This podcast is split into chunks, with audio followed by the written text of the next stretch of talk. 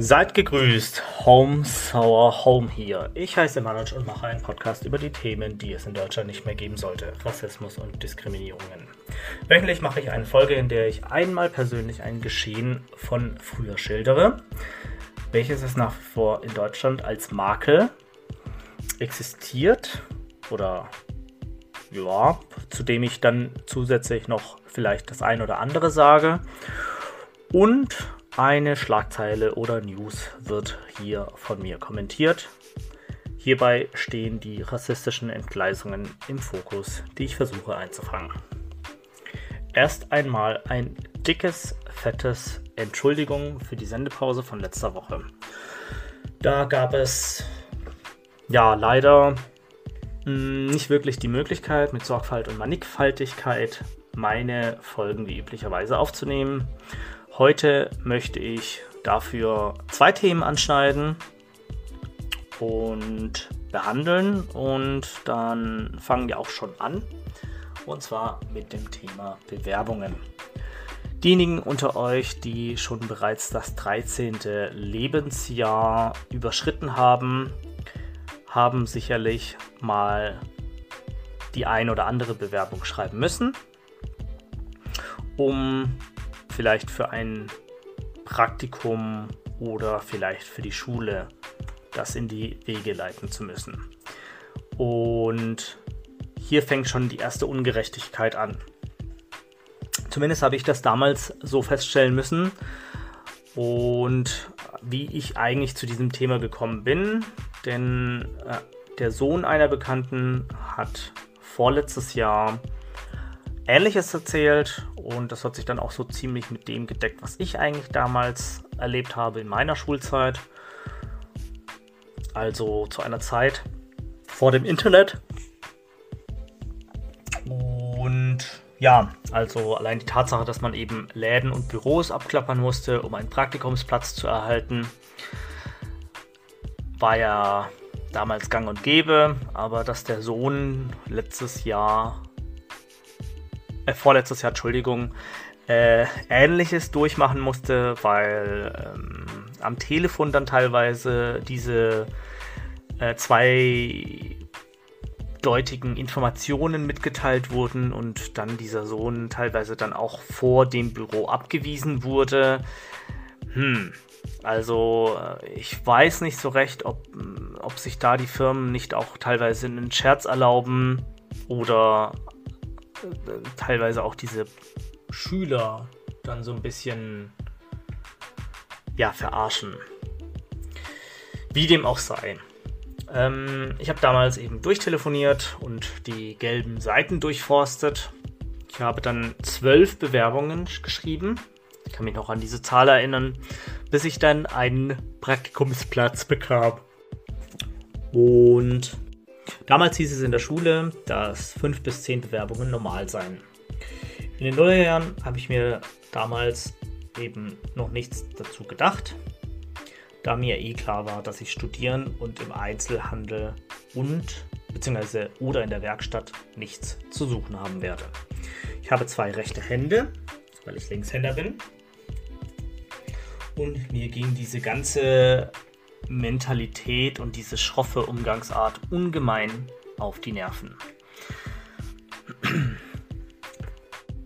Ich habe bereits früher schon mit knapp zehn Jahren Zeitungen ausgetragen und meine Eltern zwangen mich ab dem 14. Lebensjahr keine Sommerferien mehr haben zu dürfen. Ein Sommerferienjob, bei dem ich siebeneinhalb Stunden, fünfmal die Woche am Band stand, gab mir das erste Mal im Leben Angst dass das Erwachsenenleben beschissen sein muss. Irgendwelche alten Dudes, die mir Sexwitze erzählten und heimlich ihr Bier auf der Toilette tranken, damit die Schicht am Band irgendwie rumgeht. Mir wurde dabei klar, aus welchem Grund man Abitur macht. Jedenfalls wurden so meine Sommerferien begraben. Mit dem Sommerferienjob wurde ich wohl ungewollt erwachsen, denn mein Taschengeld entfiel was die stille Hoffnung meiner Eltern war, dass sie mir dann keines mehr aushändigen mussten. Gleichzeitig merkte ich, welchen Ferienjobs andere Klassenkameradinnen nachgingen. in der Arztpraxis der Eltern aushelfen, in der Kanzlei Druckarbeiten erledigen oder das Band abhören und dafür den fast dreifachen Stundenlohn abkassieren. Auch das Bankum werde ich genommen entfiel, da die Versicherung über die Eltern, Verwandten oder andere bekannten Personen bestand. Ich bemerkte, dass man als Kenneck auf einer anderen Seite stand. Bewerbungen schreiben, bibbern, Taschengeld streichen oder einfach die Möglichkeit, die Zeit als Kind auch als Kind verbringen zu dürfen. Das Nahebringen des Erwachsenenlebens wurde hier in Deutschland vielen Kenneck-Kindern aufgezwungen. Mir ist vieles auch erst später klar geworden. Ich habe hier auch als Jugendlicher mich oft schämen müssen und das vielen Freunden nicht erzählt. Während andere in den Urlaub fuhren oder LAN-Partys veranstalteten, musste ich oft arbeiten oder habe in meinem Zimmer Löcher in die Luft gestarrt. Dafür hatte ich dann über das Jahr Taschengeld oder konnte mir dann einen PC oder Spiele kaufen, die die anderen sowieso bekamen, ganz ohne Abschuften in den quälenden Lagerhallen von irgendwelchen Kartonagenpresswerken. Auch als es dann ans Eingemachte ging, fürs Studium, die erste Ausbildung oder den ersten Job, konnten viele auf Eltern und Verwandte zurückgreifen. So habe ich einen Nebensitzer gehabt, der von der Schule abging, also das heißt, den Gymnasialabschluss nicht machen möchte oder wollte, um bei der Audi einen, ja, äh, einen Beruf bzw. eine Ausbildung anzufangen. Er schrieb genau eine einzige Bewerbung und wurde angenommen. Und ratet mal warum. Weil sein Vater im Betriebsrat saß und die Damen im Personalwesen sehr gut kannte. Eine andere Person bekam mit einer Bewerbung eine Zusage, weil ihre Tante in einer Praxis ähm, von einem bekannten Arzt arbeitete im Ort wie man sich aufs Studium vorbereitete, worauf es ankam und worauf nicht. Da gab es bei vielen meiner Mitschüler Verwandte oder Eltern, die auch hier mit Tipps glänzen konnten. Währenddessen musste ich mich damals mit www.arbeiterkind.de vergnügen, welche in den Nullerjahren natürlich noch nicht ganz so schön und gut ausgefüllt war, wie es sicherlich heutzutage der Fall ist. Dasselbe Spiel geht auch weiter im wahren Berufsleben, wenn die Diskriminierung erst richtig losgeht. Kopftuch, schwarze Haare, ein dunkler Teint oder ein nicht ganz so einfach aussprechbarer Name sind absolute Ausschlusskriterien in vielen Berufen. Ich würde wirklich, wirklich, wirklich gerne die Dunkelziffer kennen, wie viele Kennex statt einem angemessenen Beruf teils scheinselbstständig sind oder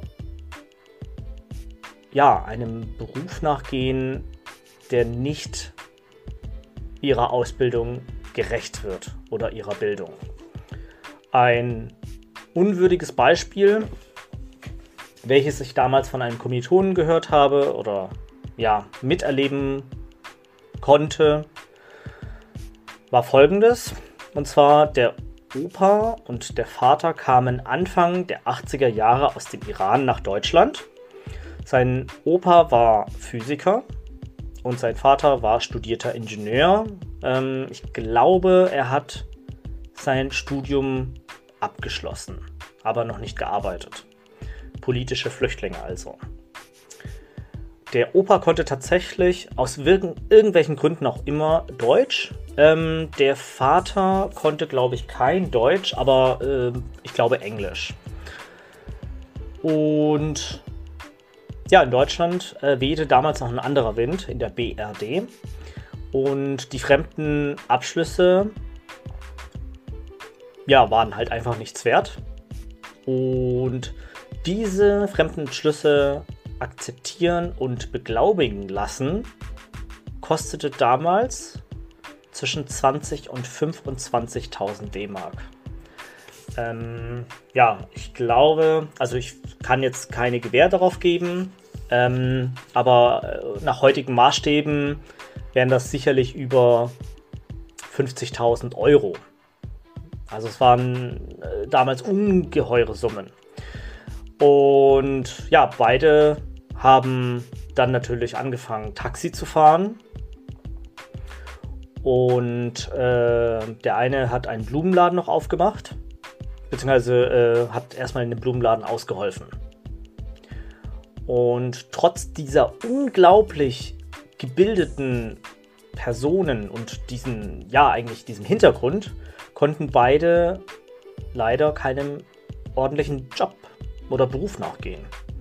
Ebenfalls kenne ich einige, die als Studenten damals in den 10er Jahren ihren BWL-Abschluss gemacht haben und eine Dönerbude zum Beispiel aufgemacht haben. Ein anderer zum Beispiel ging nach Istanbul, um dort zu arbeiten, weil er meinte, ähm, er hat jetzt schon über 100 Bewerbungen geschrieben und würde ganz gerne in Hamburg arbeiten, hat aber da zu dem damaligen Zeitpunkt nichts gefunden. Und ich konnte es mir ehrlich gesagt auch überhaupt gar nicht vorstellen, wie das möglich sein soll. Also, man hat Abitur, man ist hier geboren, man ist gewillt zu arbeiten, man verschickt etliche Bewerbungen und dann kommt einfach nichts dabei rum. Ein anderer krasser Fall, der mich bis heute beschäftigt, ist folgender. Und zwar, das war ein Artikel, der im Spiegel und, glaube ich, nochmal in einer anderen erweiterten Fassung im, äh, ja, in der, in, in, in, hier, wie heißt das noch gleich? Ähm, in, Im Zeit, die Zeit. Ähm, die Zeitung, die donnerstags immer erscheint, ähm, veröffentlicht wurde. Da ging es um einen arabischen Studenten, der Anfang der 10er Jahre nach Deutschland kam, Deutsch lernte, bekam sogar einen Nachwuchspreis und machte seinen Abschluss als Architekt. Er fängt an, sich zu bewerben. 1000 Absagen bzw. Bewerbungen in fünf Jahren. Bei der Hälfte gibt es überhaupt keine Rückmeldung, bei den anderen Absagen eine einzige Einladung zu einem Gespräch.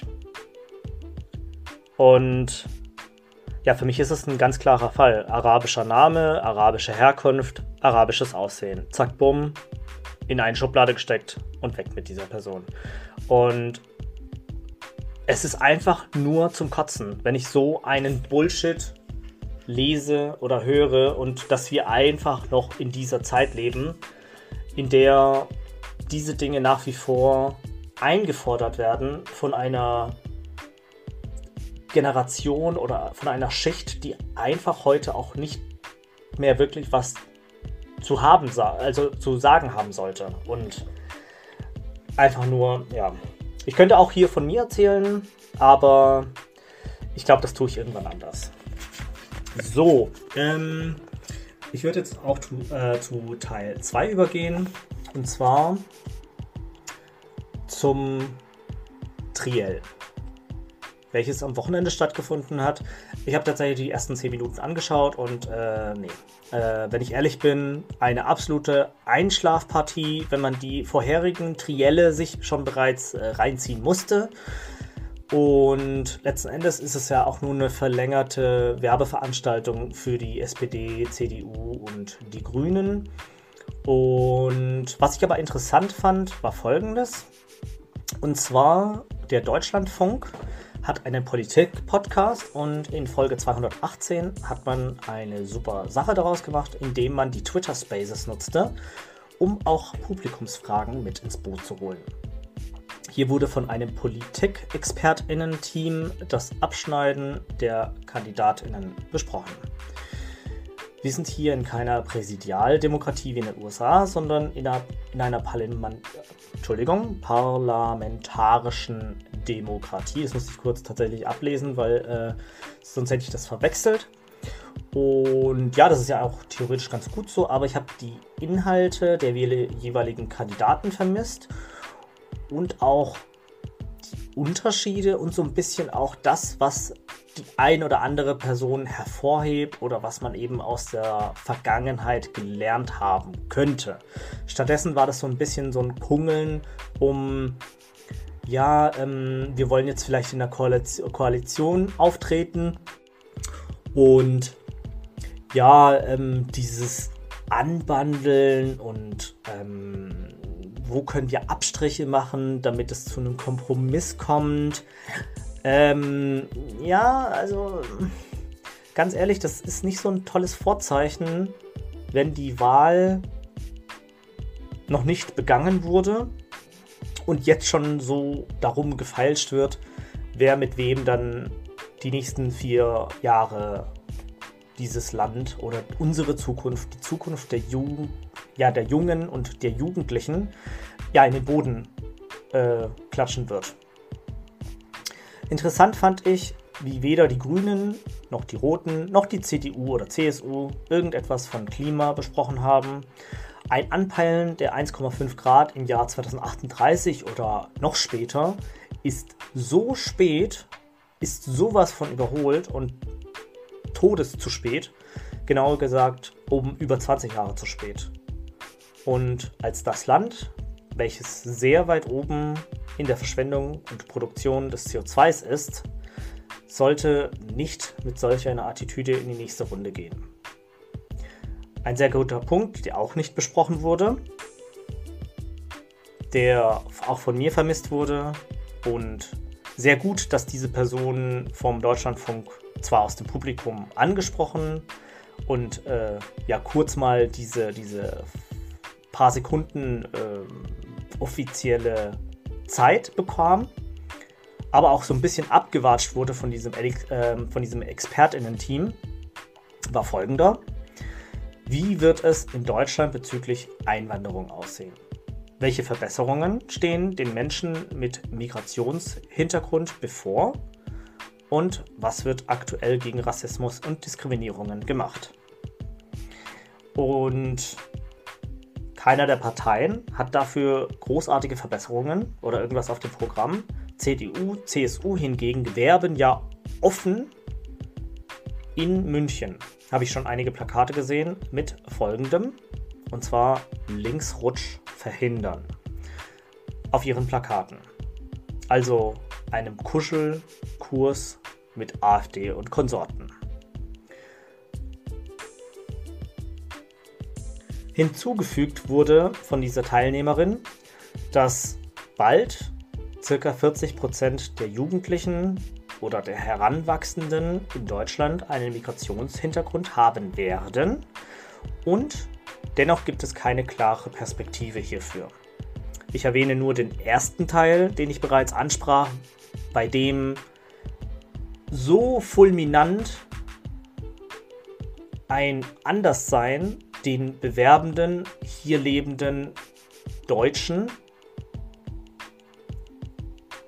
der, ja, der zukünftige Weg verbaut wird. Und wenn die ersten Menschen, die jetzt ähm, sozusagen dieses Jahr ihre Staatsbürgerschaft beantragen. Also das sind die Menschen, die 2015 aus der Krise hier nach Deutschland einwanderten. Wenn das denen nach wie vor bevorsteht, das ist überhaupt kein gutes Zeichen. Und das sind eigentlich sehr, sehr schlimme Probleme und wie ich finde, gehört sowas auch zur Nachhaltigkeit, denen bislang niemand sieht, verschwiegen wird und auch nicht wahrgenommen wird und es gibt keine klare politische Herangehensweise oder Akzeptanz oder es wird noch nicht mal als Ursache angesehen, dass weiße Cis-Dude-Politik letzten Endes die Ursache für dieses kranke und beschissene Problem ist. So, das war mal eine krasse, längere Folge. Ich hoffe, euch hat diese Folge gefallen. Bitte abonniert meinen Podcast. Haut mir eine iTunes-Bewertung rein.